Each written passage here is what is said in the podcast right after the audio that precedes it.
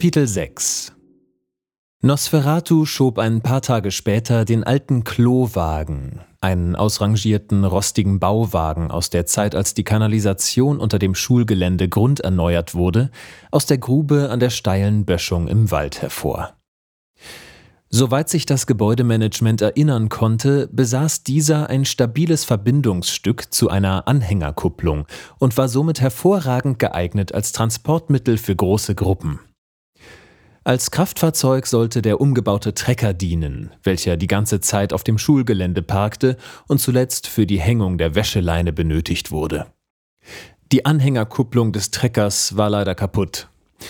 Ohne lange zu überlegen, riss Nosferatu mit einem Handgriff die vielen sperrigen Gegenstände vom Kaugummi auf der Motorhaube herunter, befeuchtete die hart gewordene Kaumasse erneut und befestigte sie an der Rückseite des Fahrzeugs um eine verlässliche Verbindung zum Klowagen herzustellen, welcher seinem Namen nebenbei bemerkt alle Ehre machte. Auch an eine innovative Stauraumnutzung für das Gepäck der Reiseteilnehmenden wurde gedacht. Zwei mittellange Schubladenschienen aus einer weitgehend ungenutzten Lehrmittelkommode gaben eine tolle Halterung für einen Dachkoffer ab. Der Rest der Kommode konnte praktischerweise als letzterer verwendet werden. Aufgrund des großzügigen Platzangebots durch die weit über den Bauwagen herausragende hölzerne Kommode störte es gar nicht, dass in ihr noch vereinzelte unbenotete Vokabeltests des letzten Halbjahres herumlagen. Für eine ausreichende Menge an Verpflegung sowie bunten Hemden, Socken und frisch gebügelten Unterhosen der Reiseteilnehmenden sollte der Stauraum definitiv genügen. Nur wenige Stunden später befand sich jeweils ein Exemplar eben jener frisch gewaschenen weißen Sneakersöckchen an den Füßen der Schulleitung, die mit ihren gewichsten Halbschuhen bekleidet vor dem Fahrwerk stand und somit bereit war, die Reise zur Schulleitungskonferenz in Nordkäsekrückenkirchen anzutreten. Die Yoga-Gruppe der Elternschaft, welche zufällig an jenem Abend einen Kurs abhielt, verabschiedete ihre Kinder mit einer einfachen Brückenstellung auf dem Boden, wobei, um sich als eingespielte Yoga-Gemeinschaft selbst etwas abzuverlangen, mit leicht vom Boden abgehobenem Oberkörper und langsam über 180 Grad geschwenkten linken Handgelenken in Richtung der Reiseteilnehmenden gewinkt wurde welche momentan nicht wirklich Sinn für solch aufwendig inszenierte Verabschiedungsrituale hatten. Vielmehr waren sie mit dem Bepacken des umfunktionierten kommoden Dachkoffers beschäftigt, was keine leichte Aufgabe darstellte, denn ein Großteil des vermeintlich üppigen Platzangebots wurde bereits durch die aus kleinsten Münzen bestehenden Einnahmen des Spendenwalks eingenommen. Luftdicht verpackt in einem riesigen Jutesack, dessen Inhalt vor dringlichster Notwendigkeit nur so strotzte. Diese Tatsache wurde die Schulleitung nicht müde zu betonen. Ich möchte die Gesamtheit der zur Fahrt antretenden anwesenden Personen mit freundlichster Miene an die Wichtigkeit vom baren Zahlungsmittel erinnern, dem Zuvorkommen von erwartbaren Mehrkosten vor, während und nach der geplanten Tätigkeit des Reisens durch einen Batzen Geld ist sehr, sehr wichtig.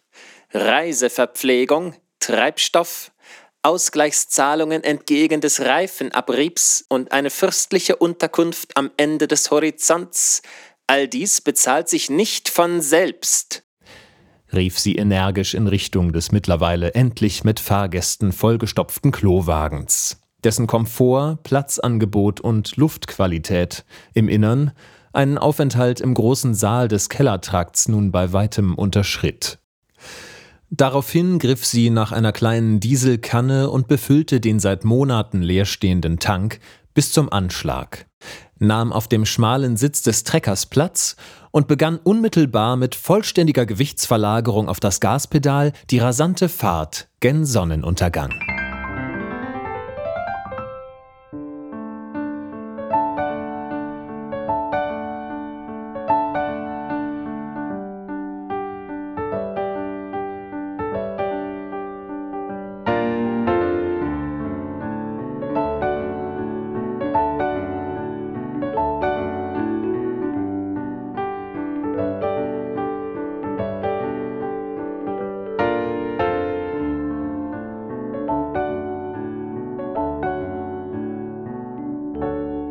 Es war das selbstbeanspruchte Ziel der Schulleitung, die Strecke möglichst unterbrechungsfrei zurückzulegen. Was bei der Schülerschaft, die hinten im stinkenden Klowagen auf engstem Raum seit Stunden um ihr Dasein bangen musste, nicht gerade auf Begeisterung stieß. Wie durch ein Wunder kam es dann schließlich doch dazu, dass der Überquerung des am Schulgrundstück angrenzenden Landstraßenabschnitts bei mittlerweile tiefschwarz getränkter Nacht und konstant eingehaltenen 20 Stundenkilometern ein jähes und auch klägliches Ende gesetzt wurde. Die Umstände dieser misslichen Situation lagen klar auf der Hand. Die Dichte der angesaugten Luft am Einlassventil des Schleppermotors wurde durch die polytrope Verdichtung des Laders auf einen thermodynamischen Maximalwert erhöht, was den polytropen Exponenten aus dem Gleichgewicht brachte und die ölgeschmierte Gleitlagerung der Welle durch Überhitzen mehrerer Abgasturbinen im aufgeladenen Hubkolbenmotor irreparabel beschädigte und das ohne äußere Einwirkungen auf die Zylinderkopfdichtung, deren optische Bruchstücke nebenbei bemerkt aufgrund eines kapitalen Abfalls des effektiven Mitteldrucks auf wirksamer Kolbenquerschnittsfläche Oberfläche und vorübergehender Dehydration des Zentrifugalkompressors durchgeschmort an der Windschutzscheibe klebten. Der Trecker war nun verschlissen wie beschissen. Doch zum Trübsalblasen blieb keine Zeit. Schließlich ließ die feierliche Eröffnung der Schulleitungskonferenz am folgenden Vormittag nicht auf sich warten.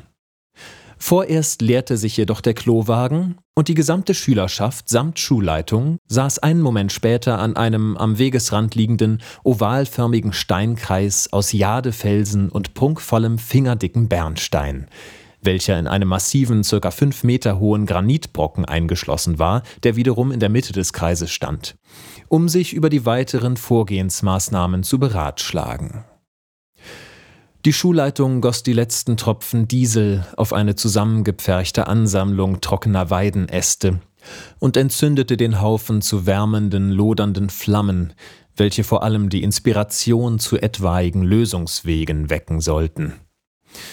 Dabei fiel ihr ganz zufällig eine besonders spannende und dazu passende Handlung aus dem Actionroman ein, die sie unbedingt während des gemütlichen Beisammensitzens irgendwo zwischen verbrannten Tulpen, trockenem Laub, Jadebruch und einer Menge Staub mit der von der Fahrt gezeichneten Schülerschaft ausgiebig teilen wollte.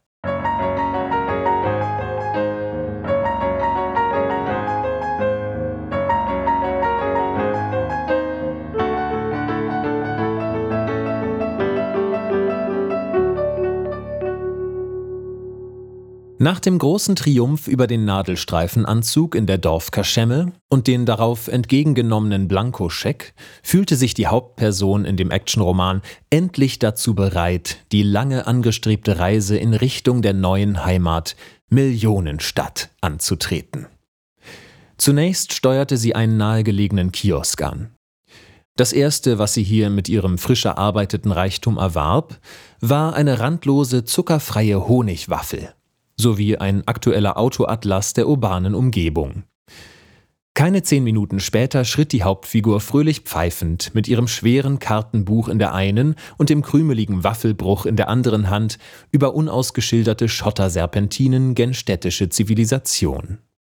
Sich auf diesem unebenen Weg zurechtzufinden, war mindestens genauso schwer wie das massive Nachschlagewerk geografischer Orientierung. Die vielen farbigen Abbildungen darin waren auf besonders dünnes, leicht aneinanderklebendes Papier gedruckt, weshalb sich die Figur stets beherzt Daumen und Zeigefinger anleckte, um beim Umblättern die richtige Haftung zu erlangen. Jede weitere Seite wurde so nach und nach vom Honig der randlosen Waffeln immer stärker verklebt, und nach einer Weile hielt die Hauptfigur einen wie aus einem Guss geformten matschigen Pappblock in den Händen, welcher ihr aufgrund des angestiegenen Gewichts wie eine nasse Garbe zu Boden fiel. Die kleinste Chance, sich in dieser trostlosen Gegend noch zurechtzufinden, war somit dahin. In ihrer Verzweiflung drehte sich die wandernde Person nach links und rechts, um sich ein Bild der schier aussichtslosen Situation zu machen. Ein paar Schritte in Richtung Nordwesten lag eine etwa vier Zentimeter hohe Anhöhe. Das könnte die Chance sein. Schnellen Schrittes bewegte sie sich auf die steile Bodenwelle zu und blickte vor ihr auf den Wegesabschnitt herab. Dann streckte sie mit energisch ausgefahrenem Arm den rechten Daumen in die Höhe. Von hier oben bestand die reelle Möglichkeit, dass sie von anderen sich ebenfalls auf Wanderschaft befindlichen Leuten gesehen würde, die sie dann in einem etwaig mitgeführten fahrbaren Untersatz mitnehmen könnten.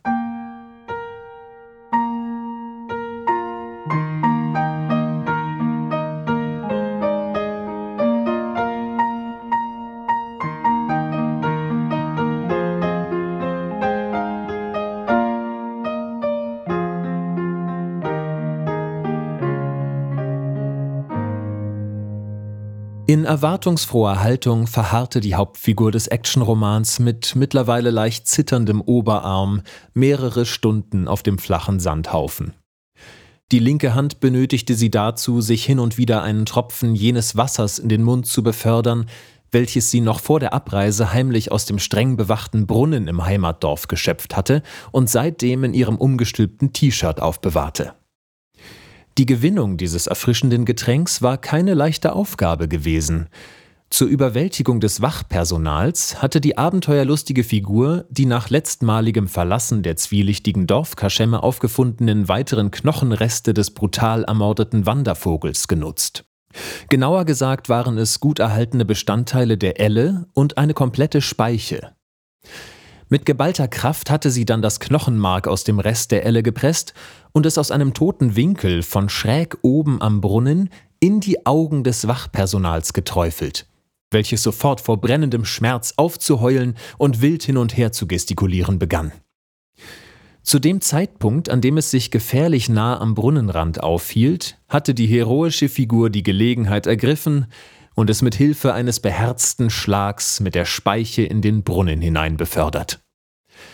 Das Wasser am Grund war beim Aufkommen des schweren und muskulösen Wachpersonals bis an die Oberfläche gespritzt. Ein kleiner Schwall an Wasser war von der Hauptfigur kurzerhand mit dem T-Shirt aufgefangen worden und bis zum jetzigen Zeitpunkt darin verblieben. Auch die Speiche, die für sie mittlerweile eine Art Talisman darstellte, bewahrte sie voller Stolz über ihre Schlauheit und Einsatzbereitschaft als permanenten Schuhlöffel an der linken Ferse auf. Irgendwann, dachte sie sich, würde sie noch das passende Schuhwerk dazu erwerben.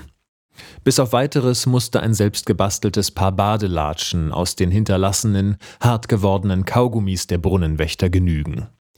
Damit setzte der heroische Romancharakter halben Bewusstseins zudem ein Statement für eine umweltgerechte Nutzung des sowieso schon stark in Mitleidenschaft gezogenen Trottoirs durch Entgummierung und Upcycling eben dieser Rohstoffe.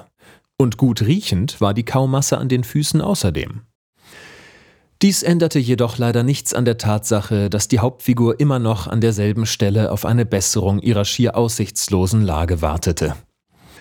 Nicht die geringste Spur eines passierenden Fahrgeräts stand in Aussicht. Grund genug, um nun nach einer geraumen Ewigkeit schließlich den Daumen der rechten Hand zu senken und sich eine neue Strategie zu überlegen. Wenn kein fahrbarer Untersatz vorbeikäme, so musste sie sich eben selbst einen errichten. Also lötete sie kurzerhand die einzelnen Bestandteile eines Gebrauchtwagens, welchen sie wenige Meter weiter in einem engen Graben aufgefunden hatte, zusammen. Motor, Karosserie, Tank und Stellwerk waren noch weitestgehend intakt, und schon bald saß die Figur in ihrem exzellent ausgearbeiteten Personenkraftfahrzeug. Das ging weitaus schneller, als sie gedacht hatte. Sogar an speziell konzipierten Airbags sollte es nicht fehlen.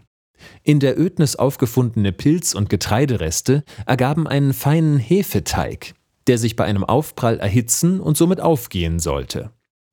Ökologisch, praktisch und sinnvoll war auch die Gewinnung einer Waschflüssigkeit für die aus frischem Quarz, Sand und Kalk geschmolzene Windschutzscheibe.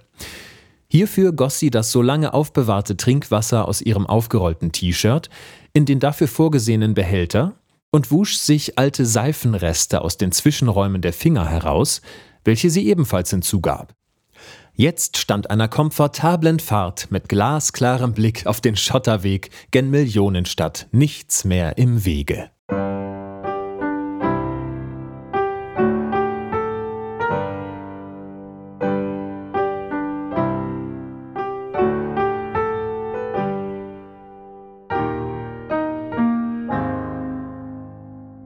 Die Hauptfigur des Romans gab Gas und die Schulleitung schlug das Buch zu. Schweigend blickte sie die Kinder an. An dieses unerwartete Ende dieses Abschnittes hatte sie sich gar nicht mehr erinnert.